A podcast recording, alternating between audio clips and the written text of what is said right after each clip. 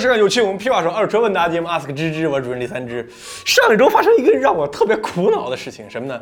因为我们后台一直有百分之三点几啊、四点几啊、五点几的小姐姐，她们一直在后台喊廖叔，你要做一期女性向选题的节目。我说好好好，我满足一下大家。结果万万没想到，我特意做了两期女性节目，后台的男性客官老爷把我骂成了狗，女性小姐姐们还很多有取关的。现在我们的女性用户已经下降到了百分之一点几，所以我就紧急决定啊，小姐姐的选题我们以后不碰了，还是给我们男性的客官老爷们服务好就不做了啊。好的，废话不多说，开始这一周的 ask 吧。微信网友叫 A 点大兄弟，呃。，table，他说：“老鼠，我告诉你一件牛逼的事情，我是一个普通的前端。两年前我大四过生日的时候，日本的舅舅送我一个特殊的生日礼物，这个账户里面有两个比特币，说我想要什么东西可以换成现金去买，当时的一个价格是一千四百块钱左右。本来想着换一个手机，结果发现还要开海外账户，本人太懒就没有搞。前两天因为勒索病毒的事情上去看了一下，发现已经涨到一万八千块钱一个了。”出掉手续费取出来了三万五千块钱，这个价位买个什么车比较靠谱呢？你好，这位前端哥哥啊，就是先看一下，就是比特币赚钱了。就关于比特币，我有一些故事，这个我们后面再说。先给你解决车的问题，就是等于飞来呃飞来横财吧。呃，有了三万五千块钱，想买一个三万五千块钱的车，就大家呃有有一个误区啊，就是我手里面有多少钱，我就买多少钱的车。嗯，大家那可能是就错了。啊。三万五千块钱，其实我们拿来买车的钱就是花到三万二比较合适。为什么呢？因为三万二买车，我后面还要买保险呢，保险一定要买的。我再再一次强调。买什么车，不管买什么价位的车，一定要买三者险啊，车损险、盗抢险这三个险，尤其是在四川买 CRV 的，一定要把盗抢险买了。呃，这三个险买完以后呢，两千多块钱，然后我们再花将近五六百块钱给车做一个保养。我给你三万出头呢，推荐三款车：马自达二、赛欧、长安悦翔，肯定都给你推荐手动挡的，因为自动挡的后期保养费用会高一些。那么。这个赛欧和悦翔呢，我们之前节目里面说过，这一期主要说说一下马二。马二这个车第一个特点就是大家觉得马二不安全，因为之前看过一个视频，宝马把把马二马二给撞了，马二直接就散了，散成一滩了，车架都四分五裂，看不到。就是这是两个价位的车，大家不要拿它来比。但是说实话，就是我看过马二的那个。钢架那个结构图啊，它的热成型钢的比例在同级别车里面用的那个量级是比较少的，这个大家也做一个参考。但是我们觉得，就是你开这个车安不安全，就是很大一方面在于你的驾驶习惯，你开多快，对吧？你开车猛不猛？所以我觉得这这个我是可以接受的。呃，优点就是这个车很好找，保值率不错，保值率高，然后比较省油，也未来你也比较好卖，就是亏不了多少钱。那么马二呢，对吧？我买一个。一一年的，对吧？首档的马二，那么，三万多块钱。那么我们有什么要接受它的通病吗？第一个通病要说一下，马二的这个座椅比较巴适，就是我就接触过很多辆马二，虽然我不是呃日粉啊，堂主那个开马二过来，就是马二的其他方面的异响不是特别多，可能隔音比较差，但是这个座椅的异响非常非常常见，就是它尤其主驾驶座椅和副驾驶座椅下面，它那个连接跟其他那个座椅的连接的那个。那个那个厚度不太一样，所以时间长了以后就导致间间隙变大。你开开车的时候就感觉你屁股底下咣咣咣左左右也有摇晃，所以这个第一个是需要更换。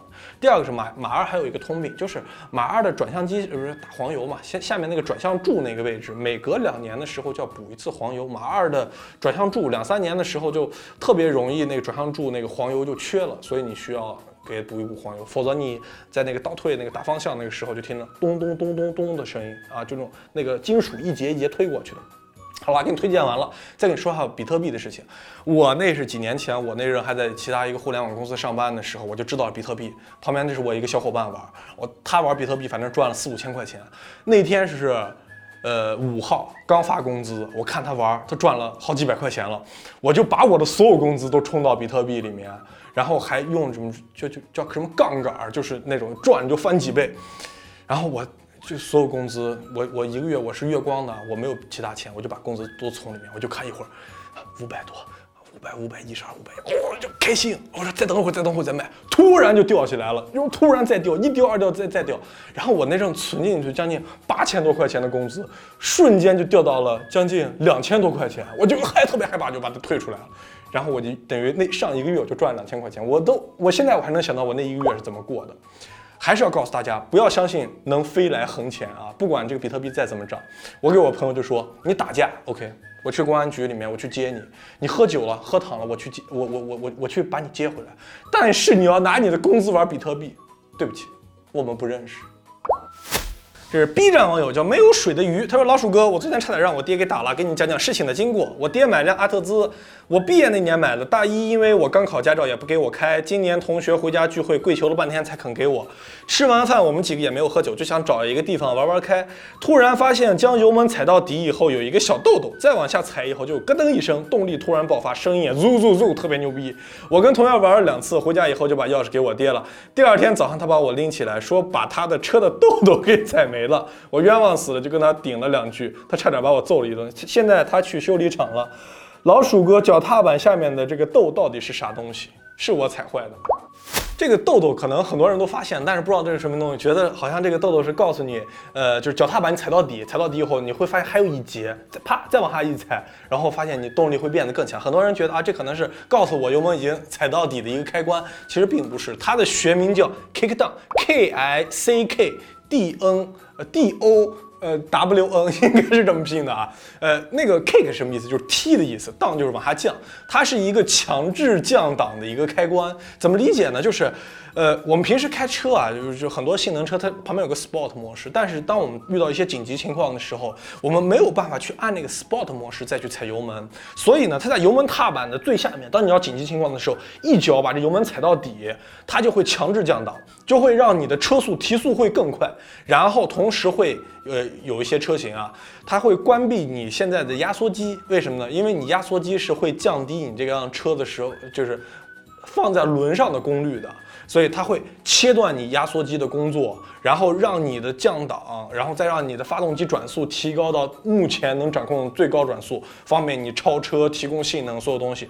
阿特兹这个车，其实在所有的大家知道那个阿特兹的那个那个那个那个 logo 不是 logo，slogan Z O O M Z O O M 就是一个声音啊，一个声浪。阿特兹的声音的确特别特别的好听，但是目前把这个 kick down 的按钮踩坏的，我我我只听过第一例啊，因为它下面就是一个金属的一个一个。一个小开关啊，这个东西踩坏了是比较难的，所以我建议你去看一下啊，有可能是这样，因为每个车的下面都是有那个脚踏板的，呃，就是那个那个那个脚脚垫，如果那个脚垫翻起来一个小角啊，那个厚度变高了，就没有办法踩到底了，所以我建议这个这个打不能白挨啊，就是让你老爸检查一下是不是脚踏板把这块隔住了，所以导致没有办法踩到底啊，希望可以帮到你小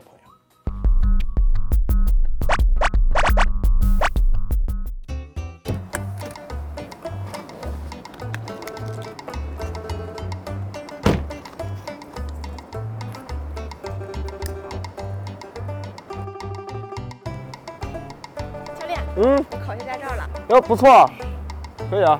我跟你说哈，这个驾照是拿着了，拿着之后呢，以后咱开车在路上，你得多观察一下周边的这些车，嗯，尤其是你碰见什么动物标的，什么牛啊、马呀，是吧？写一个英文的那种，带个大 B 呀，是吧？又带一个 R 的这种标，啊，千万让着点哈，这种车咱赔不起。还有一个就是开车的时候。路上千万让着点，是吧？尤其是碰到这种像五菱宏光这些车，为什么呀？为什么？哼，因为你永远不知道五菱上会下来多少人。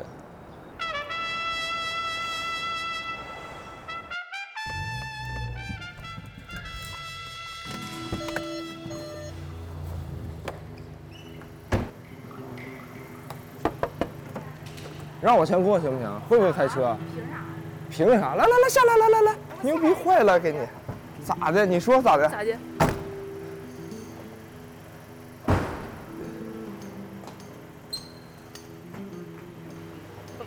错了哥，错了，害怕害怕害怕。你很牛逼啊！没有没有。牛逼什么呢？错了哥，错了哥，错了，错了哥。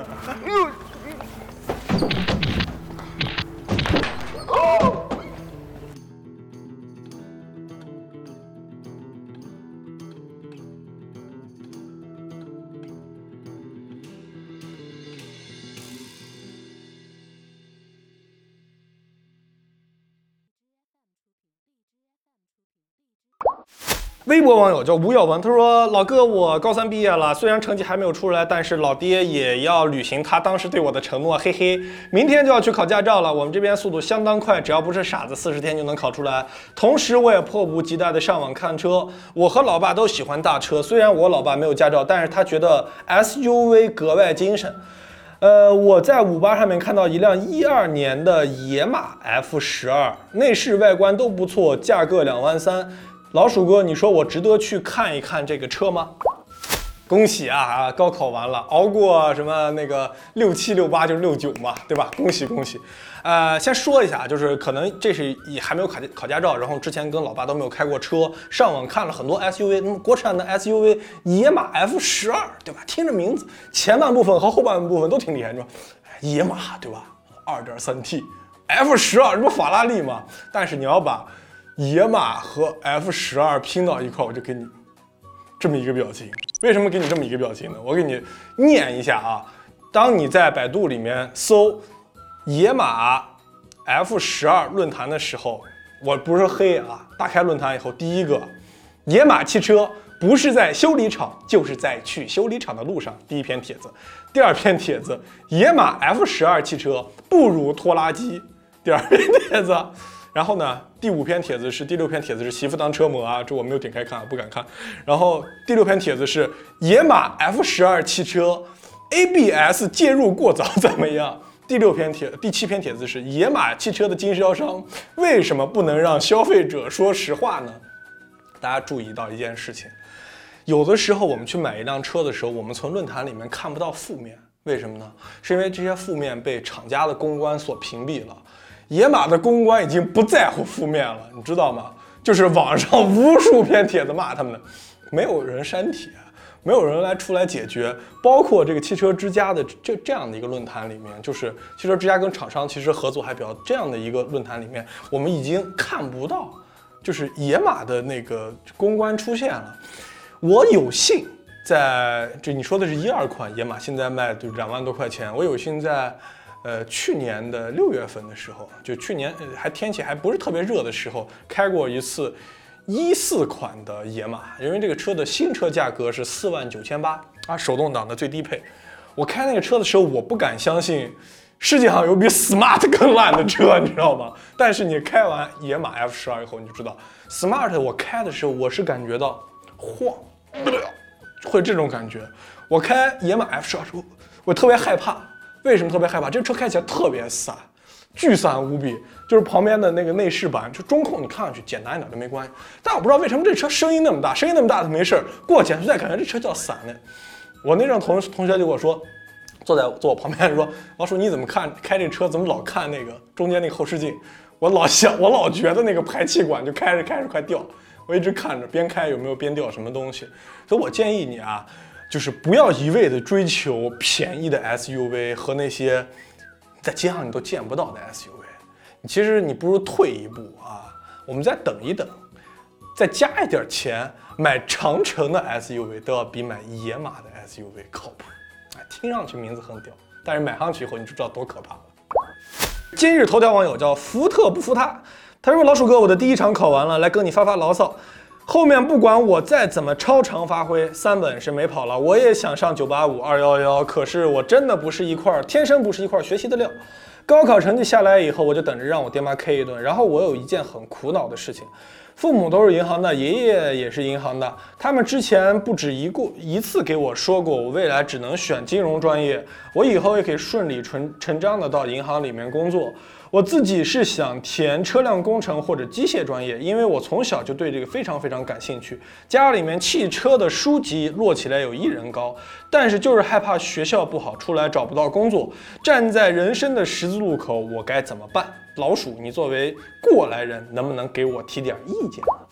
你好，这位兄弟，其实你的这个问题跟我其实当年上学的时候问这个这个情况差差不多。我也是很爱学习。我上初中的时候，我妈问我说。呃，小耗子上哪儿啊？清华。我上初中的时候，我说上哈工大，因为汽车系都是最好的。我从小就喜欢汽车，结果考试一出来的时候，发现只自己只能上个大专了啊。但是我真的我是很努力学习那种啊。呃，我要跟你说一点，因为金融这一块我不懂，我也不知道怎么进银行，我也不知道就是说你现在的具体的学习状况到底是一个什么状况。我就告诉你一下，假如你学了汽车工程专业，或者说你学了呃专科的专业，呃学了汽车维修，你的在学校的情况和你的期许到最后是一个什么样的状态？就是汽车行业是很苦的。我要告诉你，汽车行业要比你很多的行业都要苦很多。为什么呢？就拿修理来讲，修理它是有一个学徒制。你从学习到出师要三年的时间，这三年的时间，聪明一点的可能两年时间，你的薪资非常非常的低，你干的活非常非常的多，你可能一个月，你你自己啊，连四天的时间都不是自己的，你你可能休息时候被老板加叫回去干活，而且一个月工资就几千块钱。如果说你要是干别的呢？呃，我想进主机厂，对吧？我是本科毕业的，我想进主机厂。你会发现，你当时都喜欢那些豪车、性能车，对吧？CT 九 A 啊、GTR 啊、EVO 啊，全都喜欢这些东西。你当进主机厂以后，你会发现，你是在重复的在干一件事情。你不管是干标定啊、流水线啊，干所有东西，慢慢的工作里面的琐碎会把你的兴趣爱好磨得一干二净。我的人生中有无限多这样的。呃，怎么说呢？经历就是大家说啊，李叔你喜欢这，我是喜欢，但是我曾经无数次我讨厌这个东西，因为这件事情让我太烦了，这件事情让我挣不上钱，这件事情没有办法让我生活下去了，我就会变得特别烦。所以利弊我告诉你了，但是具体你填志愿到底是要填经济专业还是要填汽车专业，这个东西没有人给你选择，因为没没有别人是可以在你的人生里面做选择的，这件事情只有靠你自己。想明白了再落笔吧。这是 QQ 空间网友叫相约酒吧，嗯，他说黑丝老鼠，我是哈弗 H 七车主，之前一直是钟情汉兰达的，但是无奈没有钱加价。H 七买回来以后，油耗高低不太稳定，其他的小毛病我都是可以接受的。正巧前两天看了三十八号大哥的 VV 七视频，我们想问一下，不是，我想问一下，我们有没有什么傻瓜式的方法，也可以让我们在不同路况、不同温度的时候测算一下准确的百公里油耗呢？这种比较复杂的问题、比较繁琐的问题，就交给我们知道的首席尬男狗哥给大家解答一下。欢迎来到狗老师课堂。这位朋友呢，关于人肉测油耗的方法，我给你画了一个流程图在这里，总共分三步。这三步里边，第一步呢，我们就是要去加油站，去你平时经常去的加油站，加你平时经常加的油，把你的油加满，加到你大概可以用肉眼看出来，它这个油在油箱口的一个位置。第二步呢，就是我们把你的车在开出去之前，一定要记着把你的小公里程表调零，调零了之后，按照你平时的驾驶习惯，千万不要想着我在。测油耗，我要老老实实的开，我要把这个油耗开得很低，那没有任何意义。好，第三步呢，在我们开了有大概一百公里或者二百公里之后，再返回你刚是刚才的这个加油站，再把你的这个油加满，加满之后，用你消耗了这个油量除以你里程表上你这个刚才这一段时间跑的这个距离，好，我们再乘以这个一百，接下来就可以算出来你的这个百公里油耗了。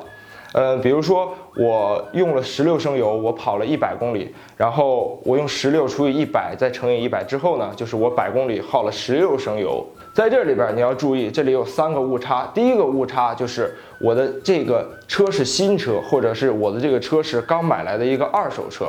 呃，为什么会有这样一个原因呢？因为第一个新车是需要磨合的，还有一个第二个二手车就是你的驾驶习惯和你前任车主的驾驶习惯不同，会导致你这个油耗不是特别稳定，所以我们需要开一段时间之后再去测这个油耗。第二个呢，就是你的轮毂是否有过改装。比如说我之前是一个十七寸的轮毂，我改了一个十八寸的轮毂，这个改装呢就会对你的这个实际里程数有所影响，就是你的表显里程和你的这个实际里程对不上数。第三个呢就是汽车上真实存在的一些误差，比如说我的这个表显里程和实际里程相差会有一公里、两公里，这个不会影响你的真实值和你的这个实测油耗的这个差距的。比如说我有一个百分之几的误差，这是一个正常的范围。好了，说了这么多关于人肉测试油耗的这个问题呢，也希望你可以在周六或者周日平时不上班的时间，闲暇时间可以去试一试你的这个车实际上油耗是多少，希望可以帮到你。拜拜。好的，公布一下上周的获奖名单。上周那个不是我主持的，是我们的新同事杀手主持的。杀手未来就会是我们的知道的，呃，专门的开车的啊，知道 stick。呃，就是上一周的那个获奖观众，第一个叫卡巴大法好啊，第二名叫一个橘子还是柠檬，然后后面写个张点 y。第三名叫爱睡觉的爱睡觉的刘小姐，头像是一个那个那个。那个叫什么汤姆啊，汤猫，恭喜这三位小伙伴获得我们那个杀手做那公仔啊！我们下一期还是送我们炸炸的 FMC 的帽子，然后我们的这个就是后台的这口令密码也变得更加那个高难度了啊！之前是大家分享我们这期觉得还不错情况下分享一下内容，然后在后台回复哟吼吼，然后现在我们改了，改成哟吼吼吼。回复三个猴就会获得新一批的这个滚奖里面，因为之前那一批人每一期不看节目一直在回复优吼吼啊，所以我们就设计一个新口令，一个优三个猴。好的，我们下期再见，拜拜。